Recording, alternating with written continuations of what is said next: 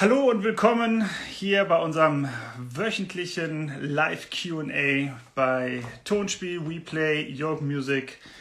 Ähm, wie ihr wisst, machen wir jeden Mittwoch äh, hier unsere Live-Session und äh, laden immer Freunde, Partner und ähm, äh, DJs äh, ein, die äh, Lust haben dabei zu sein und diesmal haben wir Joshwa mit am Start. Uh, that's why I'm switching to English now and I got uh, live in the building. Let's wait and get him in. There he is, man. Hello. How's hey, how you doing, man? Where, where are you from at the moment? Where where do you get you? Uh, in London, London, In at London, the moment. oh. We're all locked down. Yeah. Oh, are you guys? Okay. How how how bad is it? Like real It's- lockdown or just yeah, just yeah, it's- uh, it's been- half lockdown like we have? It's been it's been like a, a full lockdown really for the past couple of weeks. oh really? Um, yeah, but w- yeah, we get let out. Um, I mean, you're, you're allowed to go out for work and stuff and bits Okay, in yeah, there, sure. but we, we get let out officially back to the pubs and that in I think it's like Oh, really? second of December. Yeah. Oh, that's crazy. I, I th- th- th- this morning I, I read that uh, um, they're trying to allow uh, more people in the in the football stadiums uh, in the next couple of weeks again. So I, I thought yeah. you guys, I, okay, I, I thought you guys are on a on a, on a better way than, than than we are here. So I think we will Right. be in the next couple of weeks, but yeah. What? How is it really bad where Well, you are? uh, what what doesn't bad mean? So we got a we got a light light lockdown here, but uh, yeah, no shows, nothing nothing's going on. So Yeah. uh, that is that is that's really sad. So um, yeah, how's the Have how's you the been scene? able to do any social distance um, gigs or anything like that where you are? We did uh, in the in, in the summer a lot, but um, they they locked it um, back in um, since a couple of weeks. Uh, since, nice. uh, numbers are getting up, so yeah, we had a couple of great great things.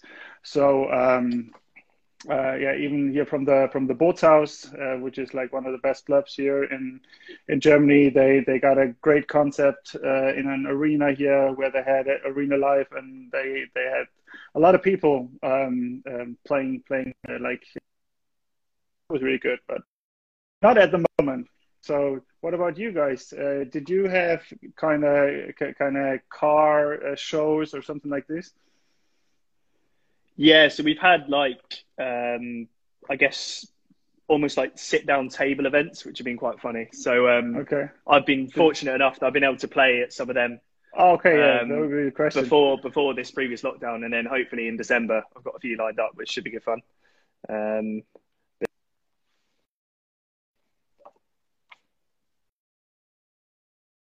So, got uh, trying to get the connection back in. Are you still hear me? Yeah, I can still hear you, mate. Yeah. Okay, okay, perfect. So yeah, for the for, for the people uh, here in our Tonspiel community who doesn't know you uh, enough, uh, can you just like introduce you uh, a little bit, uh, introduce your sound? You're 25, uh, when I'm not it, uh, mistaken, at the moment.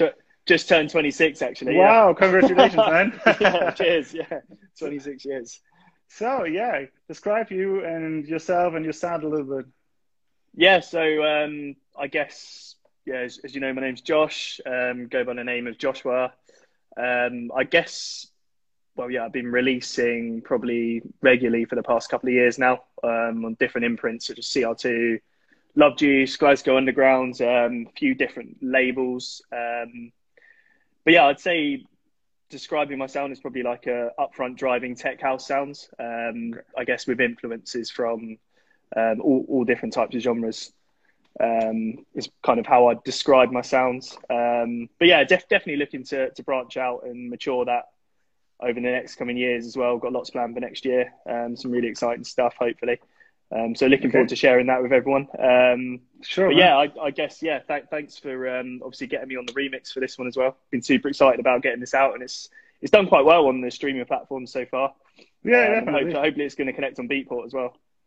Yeah, yeah, that's uh, uh, not not that many DJs uh, need the need to download the music at the moment. So uh, is a quite quite bad market at the moment, right? yeah, so, true, true. So so how how did you get into into producing? That What was it first the DJing or first the producing? When where did it all start, and and why did it start? Was yes. there any point uh, like uh, seeing a DJ performing and that's what I want to do, or? I think um, this is going to sound really mental, but I think when I was probably in, I think it was primary school, um, so when I was really, really young, they had this um, dance produ- production software called Dance eJay 4. It's probably like retro software. Um, and I, I, remember just like messing about with it um, okay. back in the day when I was at school, supposed to be doing like work, obviously, um, but I was too interested in the music, and then kind of was first kind of exposed to it there, and then I think when I was at secondary school, for whatever reason, I just remembered it and just picked it up again. And then I actually downloaded a software called um, Propellerhead Reason, mm-hmm, yeah, um, which you may know. Yeah, yeah sure. Um, so started to use that, and then quickly switched over to Ableton Live from that because it was just I found it really difficult to use, and the interface on Ableton was just so much easier. Yeah. Um, but I mean, like, what got me into I never it, got Reason. I, I, I too, too difficult, isn't it? yeah, definitely. it's just, yeah, it's just really, really tricky. I mean, I found it difficult to, to use because you had to like link up all the different, um, all the different thing, softwares yeah. and all the elements, and just starting out, that was yeah too much for me. So quickly backtracked. but in terms of actually getting into electronic music, I think, um, I think actually it was probably my dad who introduced me to. Okay. Um, it was trance at the time that I first got into electronic music. Um, so like me, trance, yeah, yeah, yeah well, not far from it. Um, and there, there, was an album called Rush Hour, which is basically um, is meant for driving, as you can mm-hmm. get by the name. Um, and I just remember occasionally like driving in the car with my dad and he'd have this CD on, and it was kind of like trance classics of like I don't know, there was like a remix of U2 Beautiful Day on there and um, ATB on the beach. So just basically all these big time, like peak time anthems. Okay. So basically got engrossed in on it from there, and then just got more and more interested in the scene. Started watching videos on YouTube of DJs playing. Um, started basically researching the music a bit more, okay. and um, yeah, it just kind of spiraled from there. Really, next thing I knew, I bought my own decks. Um, sold sweets at school to buy my first set set of decks, which is quite funny. So I had some CDJs, um, and yeah, it's just kind of spiraled from there really, and got into tech house more when I was at uni. Okay. Um, so I went to Loughborough Uni, and basically they've got a really good scene up there. There's an events brand called DBE, um, which regularly hosts um, big events up there. Mm-hmm. And so basically, just kind of got more and more engrossed in in the scene, and started producing a lot more, and started getting more of a recognizable sound yeah. to um, to my music. So yeah, it's, it's just kind of all snowballed into one, just snowball effect, I guess. It's just kind of one thing after another. So are you are you like uh, from the heart more the producer that is also a DJ, or more the DJ that is also a producer, or hundred percent likewise? I mean, I yeah, I'd say more. I started off more produ- more around the production side of things, but as mm-hmm. time's gone on, I've been um, honing my craft, if you like, in the, the DJ sphere. Yeah. So yeah, been playing out a lot more recently, and it's it's it's quite good actually because obviously all the productions and stuff is stuff that I like to play in my sets as well. So when I go and play at these events, I've obviously got all my tracks that I can play, and yeah, no, nothing beats, as I'm sure you can relate. Nothing beats when you play your own track and you get a great reaction from, um, sure. from everybody on the dance floor. So it's it's yeah, it's hope, hopefully lots to look forward to next year as well. Wow, fingers crossed, man. So and uh, the Fatboy Slim praise you track was the one that put you on the map for for most of everybody outside like uh, your your scene? Yeah, yeah, I think so. I think that's. I mean, that was the that was my first major release on Beatport, and it went top ten, um, and it connected with DJs all around the world. Um, uh, yeah, I mean, it was pretty nuts to be honest, because I kind of made that edit in my uni bedroom. Okay. Um, and I was just like, oh, cool. I've, I've just made this. I, I, think it's. I think it's quite good. Like, I'll send it to a few DJs. I sent it to a couple of the DVE residents at Loughborough. Um, and yeah, it just kind of spiraled from there. Really, next thing I know, I'd signed it to Glasgow Underground, one of the biggest um, disco and house yeah. record labels on Beatport. so yeah. it was pretty nuts, to be honest. Uh, bit of a whirlwind. Um, yeah, definitely. But yeah, it's, it's, I think where it was good because to start off with, I did a lot of edits and reworks of mm-hmm. classics like the Fatboy Slim one, um, and that was good in terms of getting my name on the map. and Yeah. out there. But now as time's gone on, I'm be doing a lot more original material and working Mhm. with some really, really talented vocalists. Um, so Okay. hopefully next year, I've got some really, really cool stuff to come out that's a lot more original. Yeah. Um, But still trying to obviously keep that driving tech house sound that I've I've got. Yeah, definitely looking forward. So yeah, you you already named it that you that you released on CR2 Glasgow Underground. So you you already had uh, all the big labels. Uh, are there any uh, like aims or bucket lists, labels or uh, collaboration partners uh, you have on the on your map? Uh, it's a good question. Um, I think in terms of labels, probably someone like Re Repopulate Mars. I really want to get a single down with, um, which would be really cool. I think I'd love to get a release on Solardo's label Sola as well. Mhm.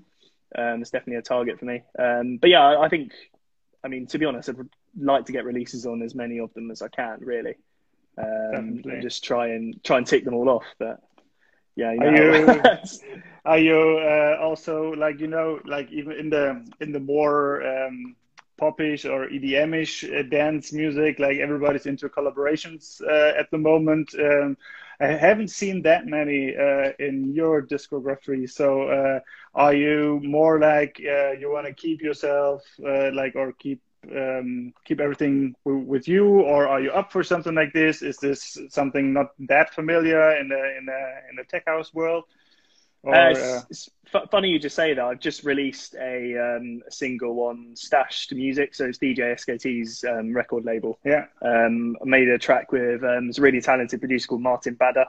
Mhm. Um, so I've just basically done a collaboration with him. Yeah, yeah, just one- come out one, a yeah, couple of yeah, weeks back. Yeah, okay, which was um, which was really cool. So it's like a kind of acid yeah, acidy acid tinged tech house track. Um, got another couple of collaborations with him coming out next year, um, Oh, okay, and cool. then along with some other ones which I can't say right now, but that's, that's uh, okay. got- but yeah, definitely, it's it's on my list of things to do to kind of branch out more and work with other other producers.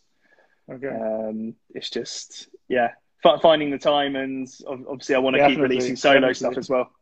Yeah. Um, so yeah, all right. So, um, and yeah, when we uh, um, get in contact and ask for the um, remix for for the No Games track, uh, so were you familiar with the vocal right away, or uh, do do you have any connection to the to the original track?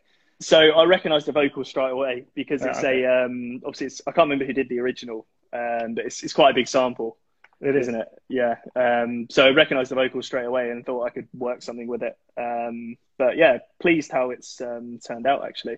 So, can, So- can you t- can you tell something like about uh, how you how you started the remix? Uh, you worked around the vocal, or you you had a kind of instrumental laying around which uh, fitted great, or or how how do you start with something like that? Yeah, so with I think with a lot of my tracks anyway, I kind of I like to have a, a strong vocal already there.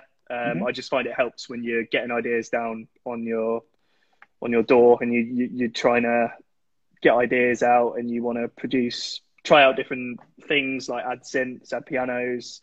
Um, but I mean, to be honest, for me, the vocal was the strongest point of the the track. It's really catchy. Yeah. It just needed a bit more of a um, a different style of remix, which Yeah. obviously why I hope you guys came came to me for it. So I just I just needed to add in a bit of a beat to it, and a bit of a groove, um, and yeah, whilst keeping the vocal kind of central to it. But with a lot of my productions, yeah, I start off with the vocals. Yeah. yeah, Yeah, I saw that that, that you that you pick pick a lot of uh, like kind of well known vocals, and uh, um, that's that's the kind of sound. So so it is. Uh, is is this a style that you're uh, playing as well? Like pretty commercial? Uh, how do you say commercial or well known song uh, in a in a in a tech house vibe? yeah. I think. I mean, a, a commercial vocal always goes down well, doesn't it? it like Uh, where, 100%, wherever you are, if there's a good version of the track, it's, it's- Everywhere. they're they're always crowd pleasers. So I think there's always 100%. space in a set for Yeah. something like that, unless you're doing like a really really minimal set. But I mean, again, it depends who you're you're playing to and stuff. But the the events brand that I play for, that I'm resident for in London, Lovejuice, um, there's there's good scope there to play Okay. um, remixes like that one, and um, yeah, everyone there seems to enjoy some um, quite commercial vocals every now and then. yeah. So it kind of fitted Right. in well, actually. Looking forward to playing that in December. yeah, fingers crossed, man. That, Yeah, fingers fingers crossed that you can that you guys can can, can Yeah. go and go and play again. So Yeah, what no, what, sure. what what kind of events are there? Uh, what what kind of social distancing Yeah, stuff there'll, uh, is there'll it? be so, social distance. So, um, I mean, I don't know how it's going to be in December, but I presume it'll be similar to what it was before, where it was just kind of tables of six. Okay. Um, and then, yeah, you can't mix and you have to have table service, um, but you can obviously still have the music and stuff. Okay. Um, so a bit, a bit of a change to what we're all used to, but it's we're just thankful that that's going on. To be honest with you. Yeah, hundred percent, hundred percent.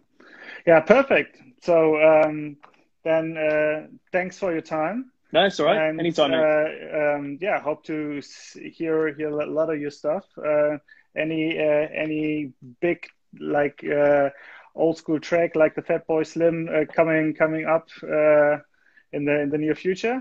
I can't answer that. I'm sorry, mate. Ah, hopefully, hopefully, fingers crossed. hopefully. Okay, Yeah. okay. You, you need to send it over.